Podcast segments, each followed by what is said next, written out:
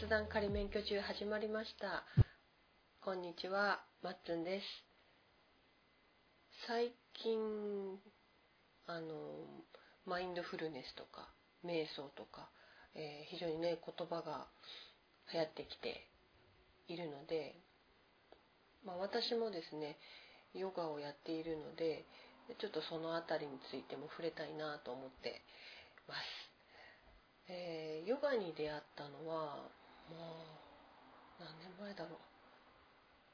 う。20年近く前ですね。ああもうそんな前になるのか。うん。あのずっと継続できたわけではなくて、まあ、2年ぐらいやってあのやめてとかまた続けてみたいな感じですね。途切れることが多かったんですけれどもそのまあヨガをやっていて最近ですかね。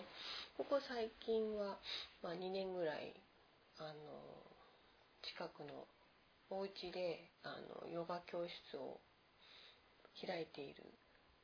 方のところに行って習ってるんですけれどもね。でそこはですねあの瞑想も瞑想の教室もありましてで私は通い放題なので通い放題のコースを選んでいるのであの、まあ、いろんなあの、まあ、呼吸を大事にするようなヨガとか柔らかくなるヨガとか、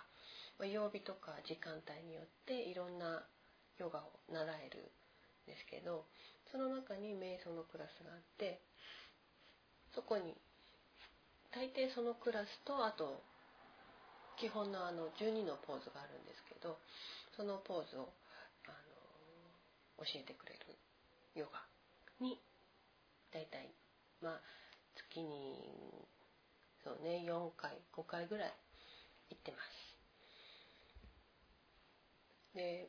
瞑想をねあの、まあ、結構流行っているのでマインドフルネスとかねあのちょっと触れたいなと思うのはあの、まあ、瞑想の利点とかねいろいろ言われているので多分ご存知だと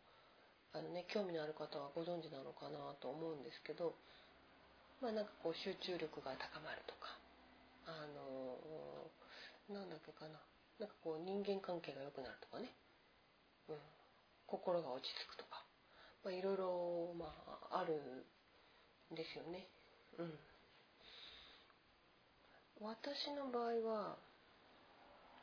見栄を張るのがなくなったかな。うん。うん。あの別にヨガ瞑想をしたからあのそういう効果がね得られるっていうのとはちょっと違うんですけどね。ヨガの目的はちょっと違うんですけれどもまああのそういったものを目的にしてあの瞑想をするっていうのも悪くないのかなというふうにはあの私もすごく思いますし賛成ですね。あのなていうのかなヨガをすることによって日常生活それぞれの皆さんの日常生活がまああの前よりも過ごしやすくなったとか楽になったとかそういったことがいい面がね現れてくればそれはそれであのヨガの効果だし瞑想の効果だしあのいいのかなというふうに思います。でね、えー、っとですね、瞑想をする時にですね、あの、よく、まあ、あの、呼吸をね、呼吸に集中しましょうって言われるんですよ。で、このね、呼吸に集中しましょうっていうので、あの、私なかなかこれできなかったんですね。急に集中するってどういうことなんだろうなっていうまあこう鼻をねこう通り抜ける音だったり、うん、あとはそうだなまあ、あとお腹が膨らんだりするんですよね。呼吸する時腹式呼吸にするのでそうするとこう横隔膜が動くことによってお腹が、まあ、あの膨らんだりへこんだりっていうねことが起きるんですけれどもそれを意識しなさいと。感じ感じなさいというふうに言われるんですね。あとは何か言われたかな。なんか眉間に集中しなさいとか言われるのかな。まあとにかくあの体のこう一部を感じて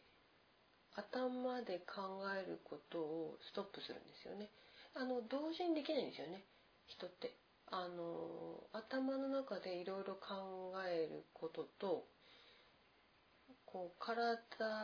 五感で感じることは同時にはできないんですよね。あ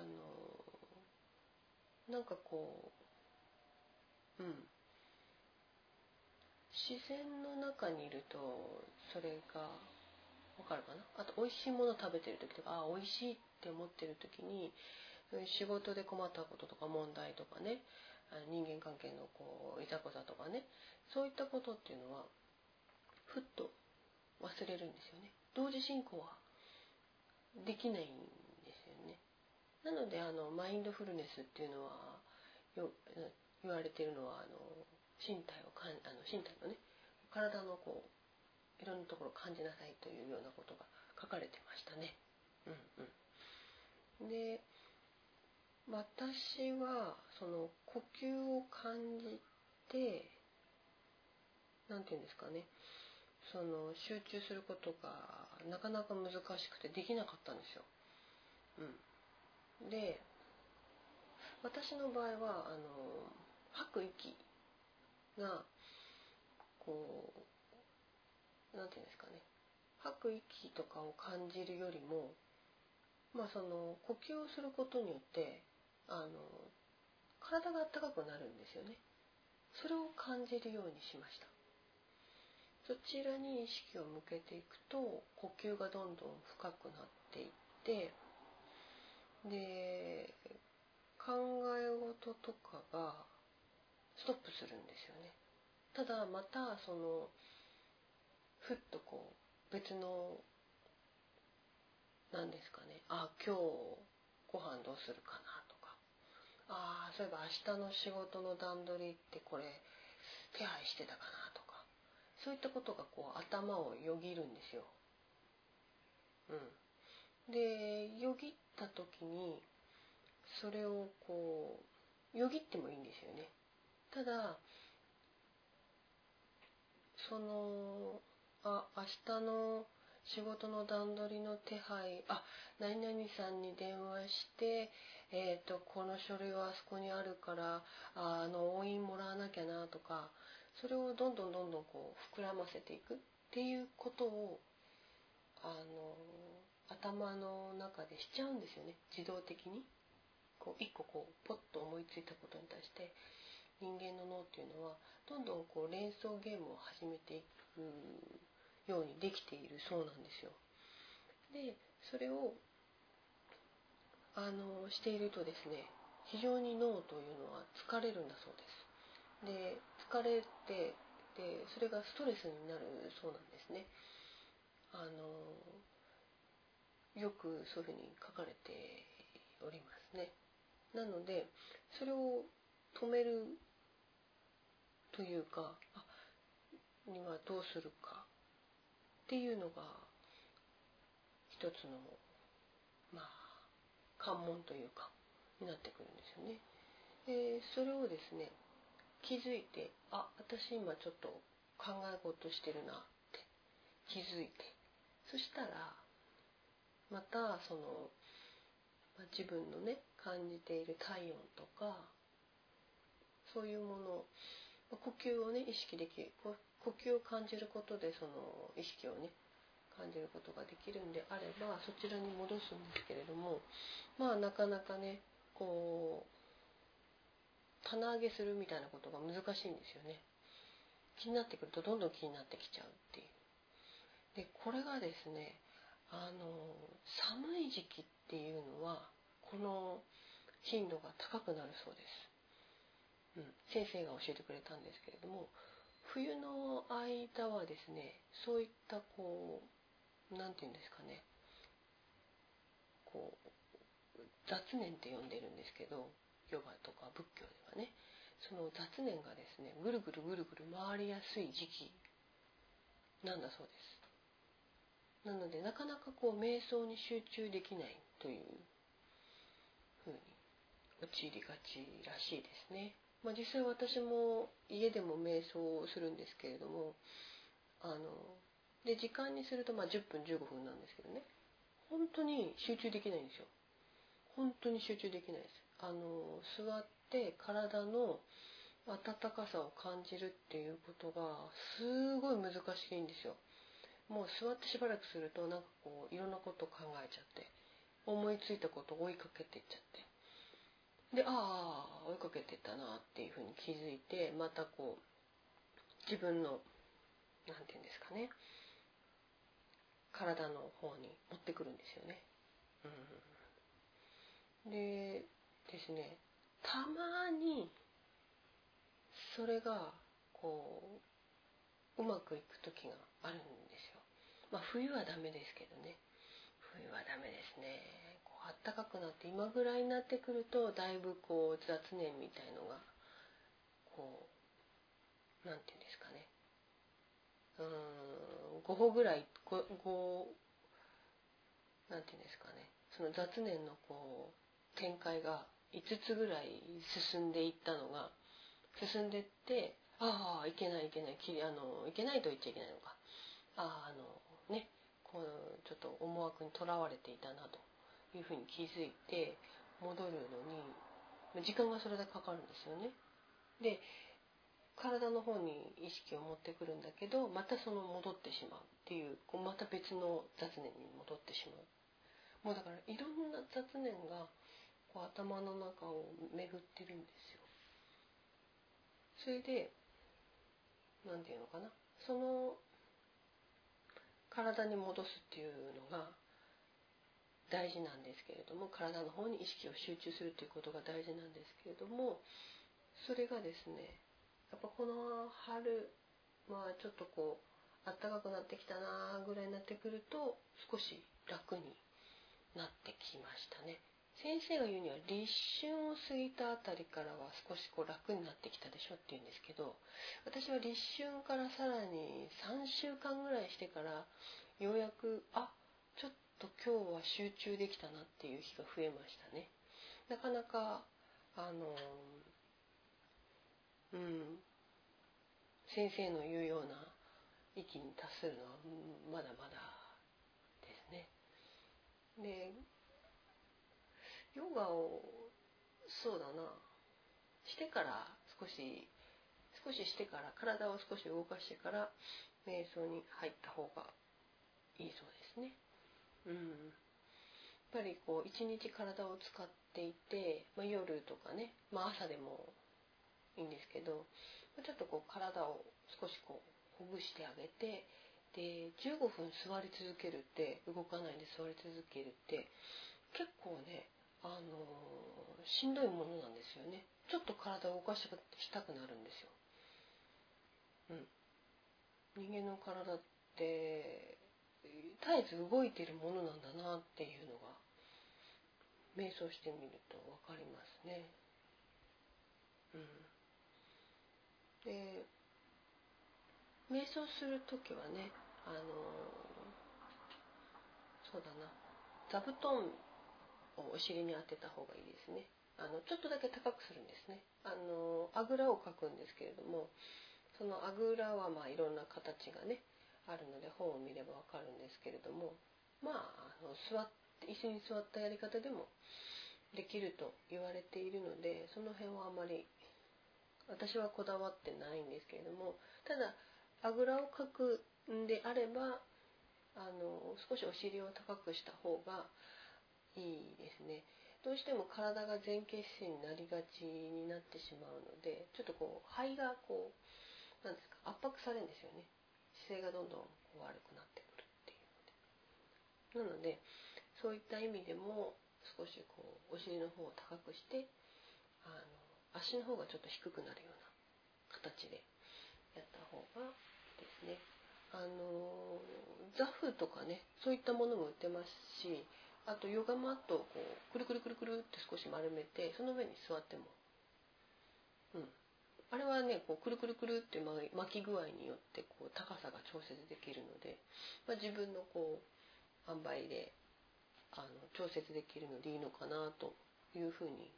思います。うん、これねヨガそうだな。あの私はですねあの執着するっていうのと手放すっていうのがなかなかこう腑に落ちなかったんですよね。うん、でヨガをするとその執着を手放せるよっていうふうに言われるんですよ。でうんでもねうーん難しかったですねなんかこう何が執着何をもってそれを執着と言っているのかそのどういった状況がこう手放しているっていう状況になるのかが分からなかったんですよね。うん。で一つねちょっとこうあうんこれかなって思うのが、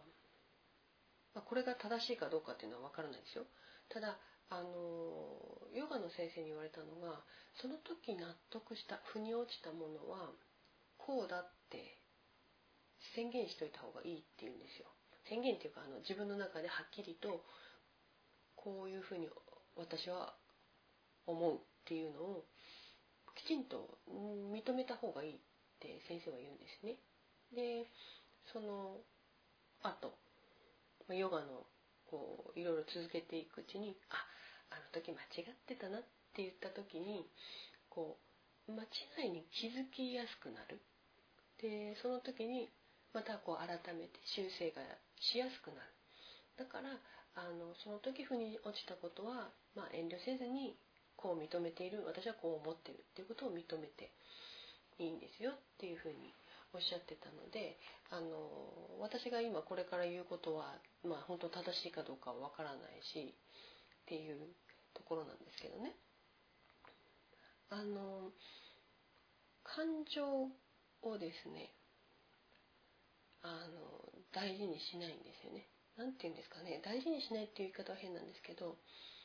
うーん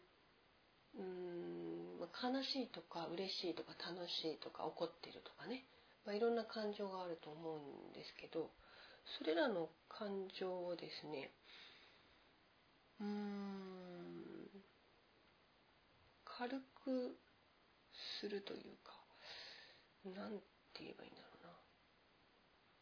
うな。すごくこう大事なものとして扱わない。なぜならまた明日になるとその感情って消えてるんですよね。その何ていうのかな。怒ってたり、うん、することとかさ笑ってることとかっていうのは、まあ、楽しいことも悪いこともあのいいことも全部忘れるんですよね。なのでそのものすごくあやふやなものをなんですよね。感情っていうのが。揺れ動くもの。なのであのそれを大事にしないというかそう思うんだなそう私は思ってるんだなっていうふうに思う観察するだけであとはそれをこう忘れちゃうというかまあ私こう思ったんだなっていうので終わりにするのが、まあ、瞑想している間の作業ですかねって思います。あのいろんな思惑とか雑念とか出てきますのでああこう思ってんだなとか何々さんにこう言われたけれどもあれってひどいと思うんだよねっていうのもああ私はひどいと思ったんだなって言ってそれをまあ認めたりうん。あの人なんかすごかったなとかあこうしてもらって嬉しかったなって思うこともですねあの嬉しいことは覚えてた方がいいんじゃないかって思うんですけれどもそれですらもまあ嬉しかったなって思うだけでそれを流すっていうことが、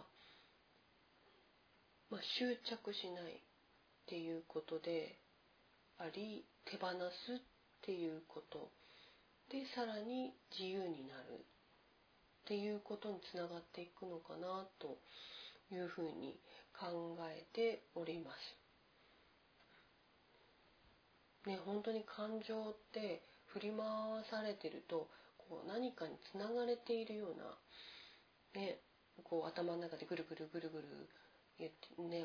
なってるとね辛くなってくるあの経験されたことあると思うんですけれども、まあ、そういったものから何て言うのかな自分をえっ、ー、と話してあげるっていう知恵がまあ瞑想なんじゃないかなというふうに思います。まあ、知恵という言葉はあの先生から教わった言葉なんですけどねただそのうんと執着とか手放すといったあたりの解釈は私のあの感じている今あのものです。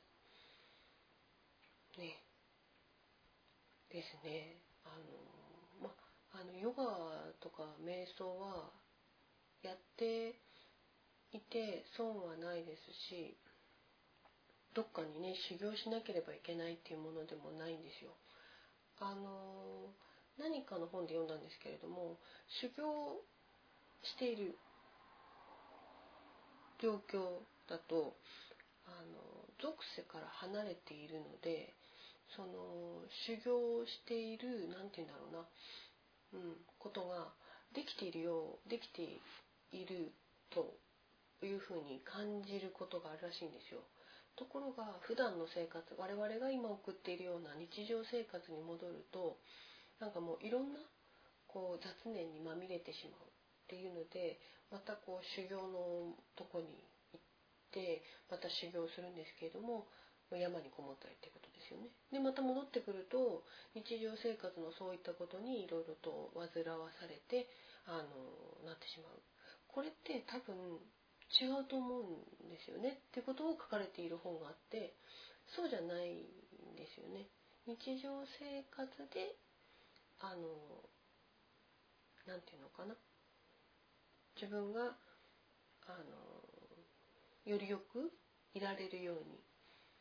うん、するのがヨガなのかなっていうふうに